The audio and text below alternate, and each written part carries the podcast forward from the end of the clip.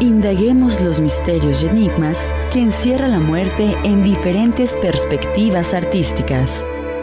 Sean bienvenidos al Museo Nacional de la Muerte. Museo Nacional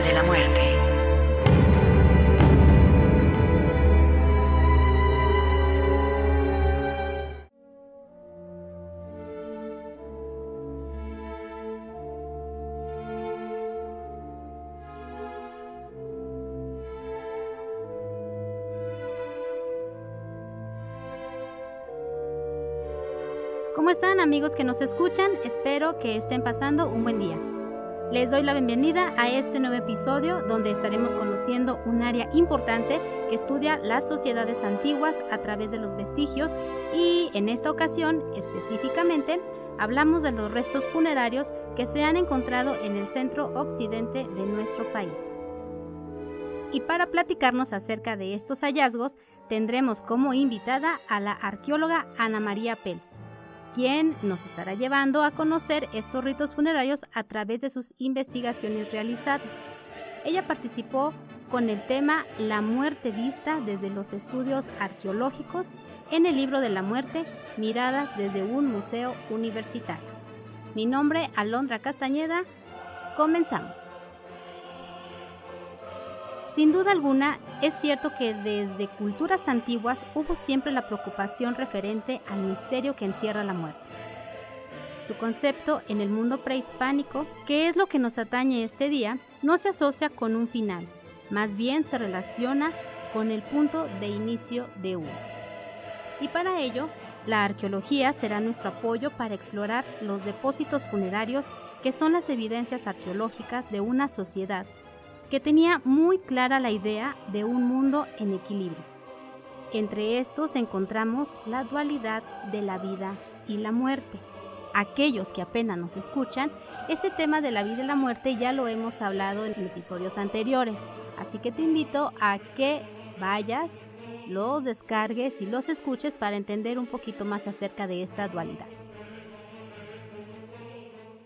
Recordemos que morir implicaba trascender a los lugares determinados que son el Tlalocan, Tonatiuhchan, Chichihuacauco y el Mitlán. Este último sorteando pruebas para lograr llegar al lugar donde podrán descansar. Cabe mencionar que para los prehispánicos lo que definiría el lugar a donde se iban tenía que ver con su forma de morir. Los ritos funerarios que se realizaban dependían de una posición social, de ahí que también los lugares en donde se depositaran los restos tuvieran muchos adornos y decoro. Por eso es importante las investigaciones que realizan los especialistas. Y bajo este contexto se puede conocer datos en fechas, sitios, posición jerárquica, la forma de colocar el cadáver, etc.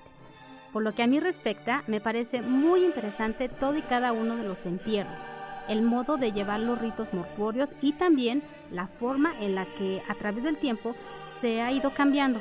Pues claro está que con la llegada de los europeos muchas de estas prácticas de los entierros fueron cambiando. Pero es mejor escuchar a los especialistas en el tema. Así que mejor démosle la bienvenida a nuestra invitada, la arqueóloga Ana María Pelz Marín, quien es maestra en ciencias antropológicas, con especialidad en arqueología egresada de la Escuela Nacional de Antropología e Historia. Ha trabajado en diversos estados de la República y en el año 2000 llegó a Aguascalientes, donde ha participado en actividades relacionadas con la investigación, conservación y difusión del patrimonio cultural del Estado. Es también responsable del proyecto de investigación arqueológica en el sitio El Ocote, de donde, por cierto, se tomó referencia para la recreación de las tumbas funerarias que tenemos en el museo.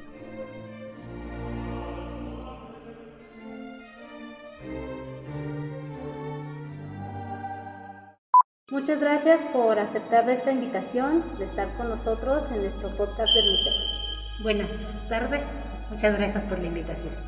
al contrario. eh, platíquenos un poquito con relación a, este concepto de, de la muerte que, si bien eh, nuestros antepasados en la época prehispánica lo, tomaban como un ciclo, Pero más allá de ese ciclo había algo, algo que, que, a ellos les, les, dejaba palpar, ¿no?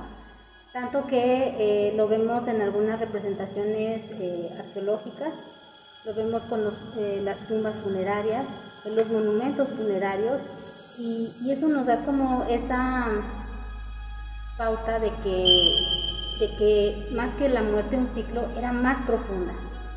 Sí, en realidad para la, población prehispánica, a diferencia de nosotros que tenemos una cultura judio-cristiana, eh, para ellos era un ciclo, como, como, menciona, pero además era una, no, no, había un rompimiento, había una continuidad. Es decir, la, la vida no se acababa con la muerte, había otras etapas que de, diferentes maneras nos van manifestando cada una de las diversas culturas que, ocuparon el, territorio nacional, pero no, no había, un, digamos, un rompimiento y no había tampoco ese, ese temor que nosotros en nuestra cultura actual le tenemos a la muerte. No, no, no se daba eso. Y a diferencia, por ejemplo, de la cultura contemporánea, en la cual dependiendo de cómo te comportas en tu vida terrena, va a ser el destino que vas a tener a final de cuentas cuando ya mueras. Ellos no, ellos su, digamos, su continuidad o su fin en el, en el que estaban destinados dependía más bien de la forma en que morían. Por ejemplo, podía ser los niños tenían un destino específico, los guerreros también, las mujeres que morían en parto, pues morían ahogados. Cada uno, dependiendo de la forma de, su deceso, estaba destinado a ocupar, digamos, un, espacio en, su forma de, pensamiento, en su cosmovisión. Sí, y, esta, esta, esta cosmovisión de la, de la que nos menciona, vida y muerte inseparables. Exactamente. Es, es algo que para ellos era estar ligado con ellos. Sí, porque eh, también si, si, hacemos un poco de memoria, la, cultura prehispánica es muy contrastante, ¿no? Son, son las dos partes de cualquier situación, ¿no? La vida y la muerte, el frío y el calor, la cosecha, la, etapa de sequía, eh, el agua, el fuego, es decir, todos son contrastes, ¿no? Entonces, en cierto modo eso es lo que, lo que está rigiendo la, mentalidad de todas las poblaciones. Al morir, ¿ellos de qué manera se preparan?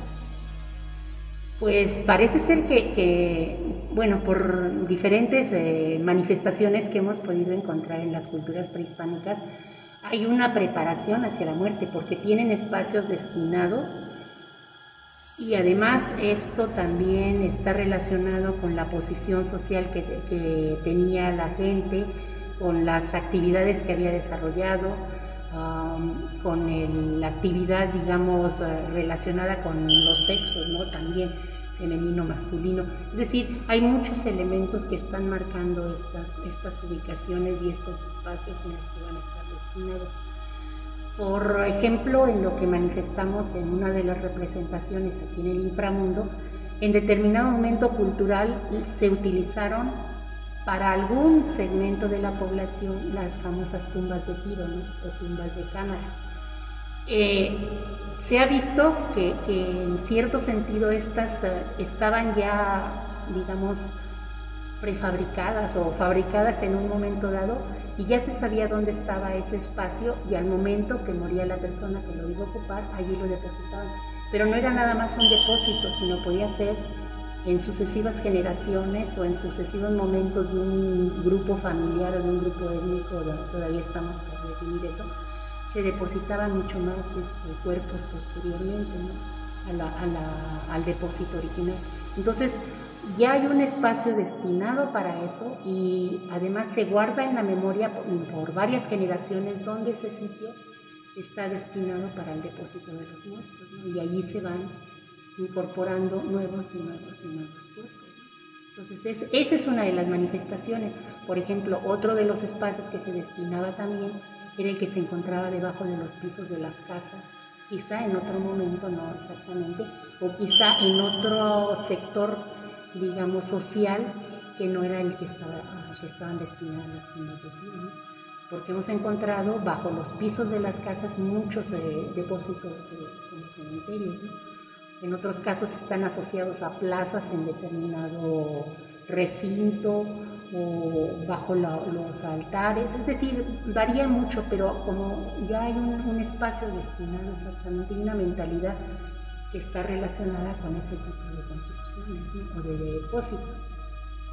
Entonces, quienes no tenían un rango, eh, es como irse como a otro no había, no había una estructura definida. Ajá, puede ser. En el sentido de no es una tumba de tiro, pero puede ser un lugar común y corriente. Sí, exacto. Y bueno, ya con la llegada de, los cristianos, ahí también ya también cambia la, perspectiva. Sí, la perspectiva, porque ya es entonces cuando se empiezan a depositar los cuerpos dentro de los espacios sagrados. ¿no?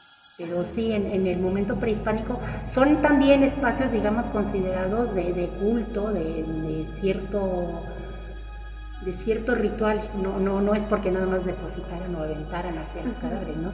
Dependiendo de cada cultura, porque por ejemplo hay culturas en las que a los mayores cuando ya se ve que ya van a fallecer los abandonan, ¿no?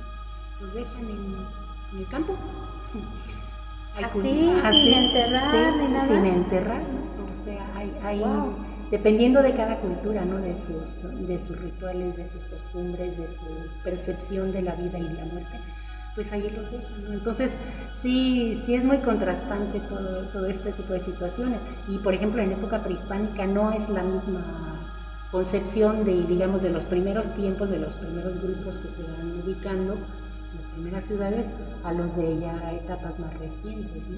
Al final ya era mucho mayor la costumbre de la, de la cremación. Entonces también eso, eso varía mucho. Y por ejemplo aquí, después de, determinada temporalidad, por decir algo, alrededor de los 500, 400 después de Cristo, se abandona la costumbre de las tumbas de tiro y entonces empiezan a hacer depósitos ya en otro tipo de, de espacio y en otro tipo de, de características relacionadas. Puede, puede haber como cajas o como lugares donde se depositan o simple y sencillamente sobre el terreno bajo los pisos de las casas. Y eso no quiere decir que, que no tengan un respeto por el, difunto, ¿no? sino también eso nos habla de querer tenerlos cercanos. O sea, son mis ancestros, están bajo mi, casa y ellos son en cierto modo los que me están cuidando.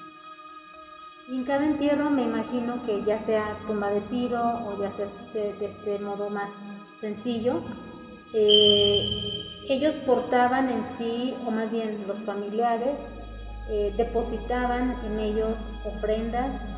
Pues en, sí puede haber eh, ofrendas específicas destinadas a, los entierros, pero no en todos los casos. Hay ocasiones en las que en algunos no, no tienen ningún objeto asociado, ¿no? Y en otros, por ejemplo, se les colocan herramientas de las que utilizaban ah. cotidianamente o, los objetos que están asociados o simple y sencillamente ornamentos. ¿no? Entonces, por ejemplo, en, las cuevas se puede encontrar que les ponen todo tipo de objetos, incluidas eh, ramos de flores y detalles de ese tipo que muchas veces en otros tipos de contextos no podemos encontrar porque como son materiales orgánicos se pierden con el tiempo.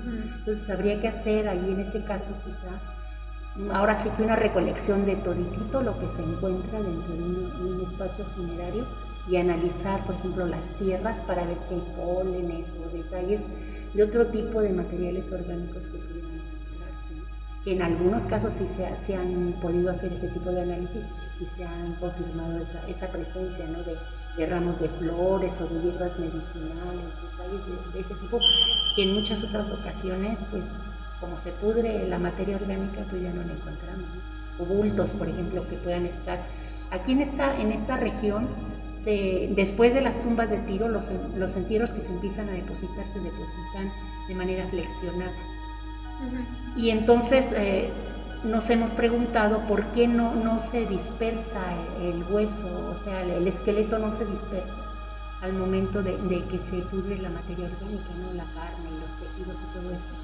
Y entonces se está llegando a la conclusión que lo que seguramente sucedió es que a la hora que fallecían los envolvían en lienzos de, telas o quizás tapetates y los amarraban muy bien. Y eso hacía que a la hora de, desintegrarse la materia orgánica no se dispersara el esqueleto, sino quedara en esa posición flexionada como los hemos encontrado en muchas ocasiones. Entonces son, son costumbres que varían de, de una zona ¿Y tendrá algún dato a través de la arqueología eh, el que les haga notar este hecho de que aparte de, la forma en que los entierran, hay un antes, este, digamos, cómo se preparaban antes para, realizar este tipo de entierros, ya sean tumba de tiro, tipo fetal, podrá llamarse de tipo fetal este, o, la misma incineración, no sé a partir de qué año podrá darse a conocer que ya cremaban a sus difuntos. Bueno, es que así contundente no, no hay una fecha determinada, ¿no? Porque, por ejemplo, en Teotihuacán se han encontrado entierros que colocan las cenizas en, en algunas vasijas y se han encontrado los huesos de, pueden ser de, de infantes o de personas mayores que están allí las cenizas, ¿no? Entonces Teotihuacán está terminando su, época de auge alrededor del 500 más o menos después de Cristo, ¿no? Entonces no es algo contundente, pero tampoco sabemos por qué o a qué se deba que a pesar de que la mayoría de sus entierros son en otro, en otro sentido, no, o sea, se, depositan los cuerpos, ¿por qué de, momento aparecen entierros eh, cremados? Entonces, eh, pues ahora sí que prácticamente estamos en todo esto cada, cada día salen nuevas informaciones, pero ya más bien hacia, hacia los mil y tantos, después de los mil después de Cristo, es cuando ya empieza a hacerse más eh, la costumbre de, depositarlos en, forma cremada, en ollas o en vasijas. Pero no, no podemos decir que antes no hubo, entonces sí, sí es, es variante ¿no? la, y, bueno, la, pregunta que, hacía, ¿no? Que, si hay algo que, ya vea uno que ya van a hacer el, depósito o que ya están preparados para eso, pues eh, ahora sí que todo eso corresponde más bien al ámbito del pensamiento y ahí creo que no, vamos a poder llegar muy fácilmente. Pero sí se ve una intención, sobre todo por, la, por la, los espacios que se preparan para determinado fin, de que, de que sí tienen un una idea de, que va a haber que proteger o de alguna manera cuidar a, la persona que está Y, y, mucho se asocia también ya con la idea judeocristiana que, que el cielo, el infierno, el purgatorio, estas tres o estos tres lugares a los cuales este, se tiene como la idea o la creencia de que al momento de morir pues uno se va o se dirige a estos lugares, en la época prehispánica es algo distinto. Digamos que no es tal cual, pero es algo distinto. Sí tenían también este pensamiento de que pues, ya al momento de morir o te vas a Tlalocan o te vas al inframundo y mucho del inframundo es lo que las personas piensan que es el, es el infierno. No sé por qué lo asocian mucho con esta idea.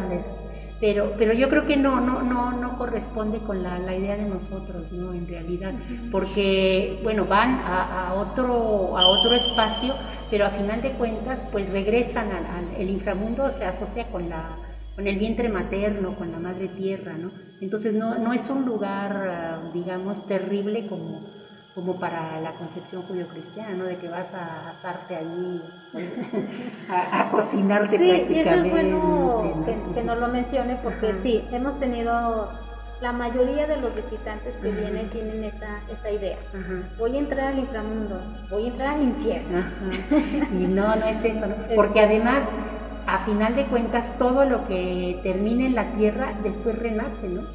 Es, es yo creo que una de las ideas importantes de, de porque la, semilla la depositas en la tierra, pues sí está en un lugar oscuro, en un lugar frío, pero a final de cuentas renace, es vida y puede ser hasta alimento, ¿no? En un momento dado.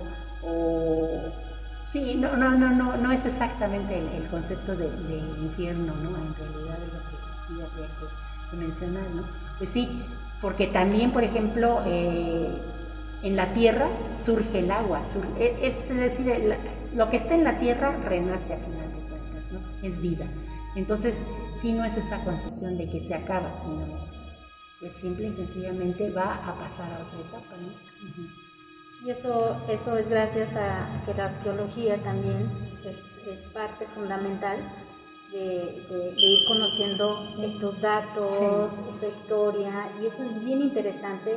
Y nos gustaría saber eh, esta, esta, esta idea suya de, cómo se siente con esto, el, hecho de ser arqueóloga, estar en contacto con, con los antepasados, este, estar en contacto con una osamenta que, que, seguramente les ha de arrojar muchísimos datos. Sí, la, la información que se puede recuperar es, prácticamente infinita, ¿no? Yo creo que cada uno de los especialistas y de, las aplicaciones de los nuevos eh, aspectos científicos nos va a ir dando detalles que, por ejemplo, en el siglo pasado ni siquiera hubiésemos podido tener idea, ¿no? Por ejemplo, todos los avances que se están dando en relación al ADN que nos van a permitir identificar, no sé, relaciones de poblaciones o los análisis que se hacen para, conocer qué tipo de alimentación tenían.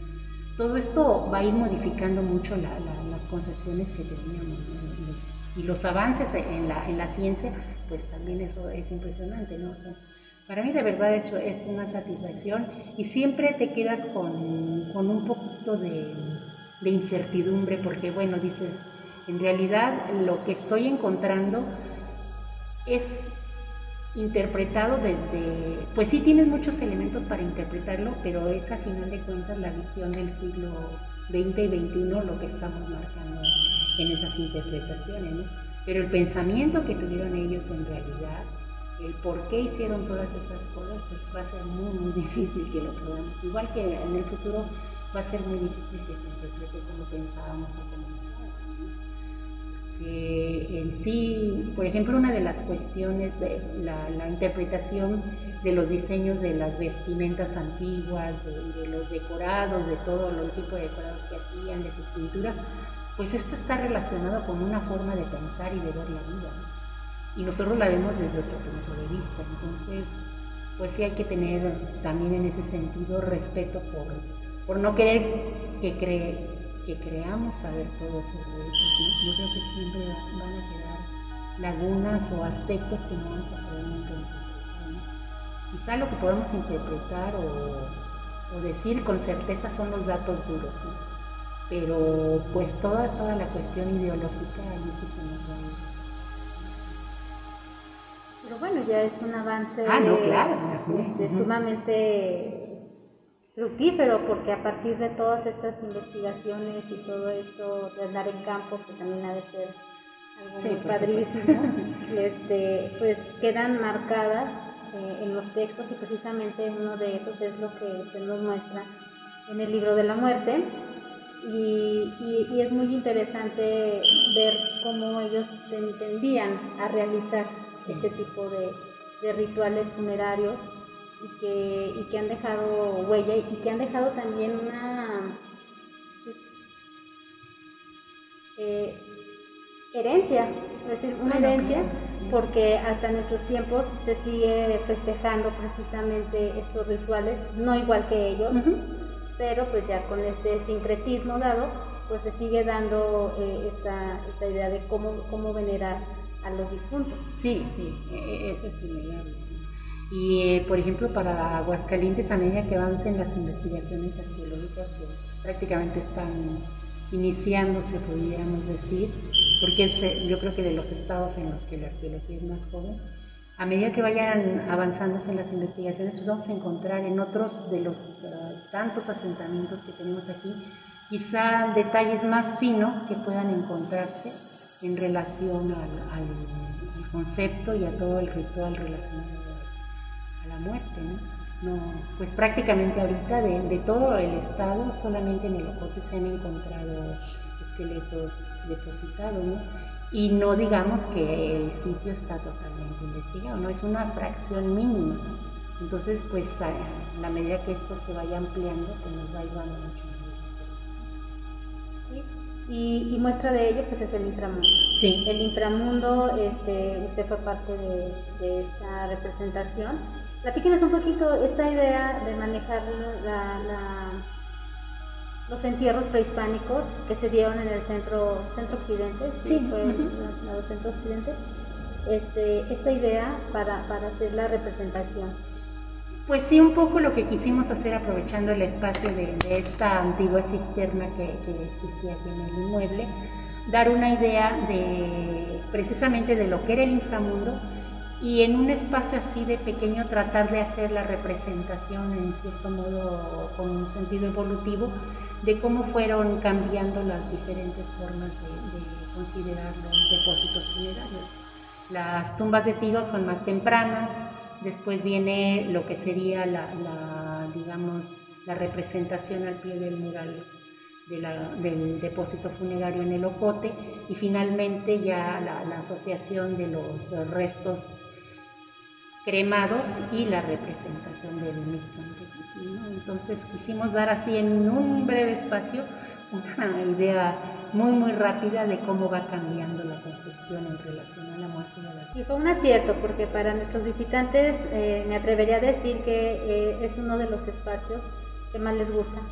Uno por la incertidumbre de a dónde, voy, a, dónde voy a bajar, porque está oscuro, que hay ahí, me van a asustar. Con toda esa mentalidad que llegan, bajan y se sorprenden. Quizás no es lo que esperaban así de que ay me van a espantar una catétera porque siempre pasa eso. Pero al momento de que sale, salen con intriga, salen con esta idea de que, ah, mira, sí, es, es una osamenta, es real, no es real, este, quién es el monito que está ahí, y ya uno les empieza a explicar esta idea y salen fascinados porque nunca esperaban encontrar algo así dentro de, este, este, sitio. Y ya con la continuidad del museo, pues ya ellos mismos van reflejándose todo, toda este, esta gama. Eh, arqueóloga, pues algo más que nos quiera comentar, algo más que con relación a este texto o... Pues, pues en sí yo creo que lo, lo, lo, que se trató de plasmar en el museo es dar una visión desde la época prehispánica y después en el inframundo precisamente y después ya dar continuidad con todo el resto de las salas que nos van presentando la información en relación a la muerte hasta llegar al presente, ¿no? Entonces yo creo que es parte del mismo discurso lo, que se considera en este espacio.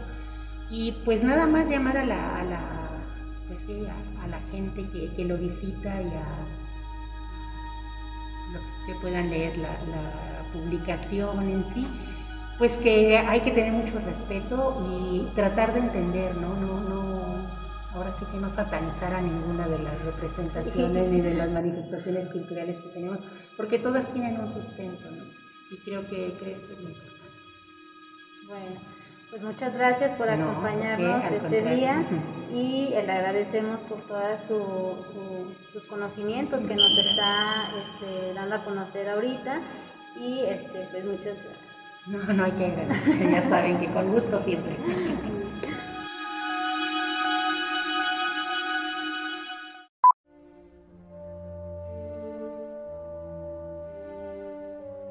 Para el Museo de la Muerte, contar con un espacio que muestre estos tipos de entierros es una forma de dar a conocer por medio de las representaciones un poco de una realidad situada en una etapa de la historia.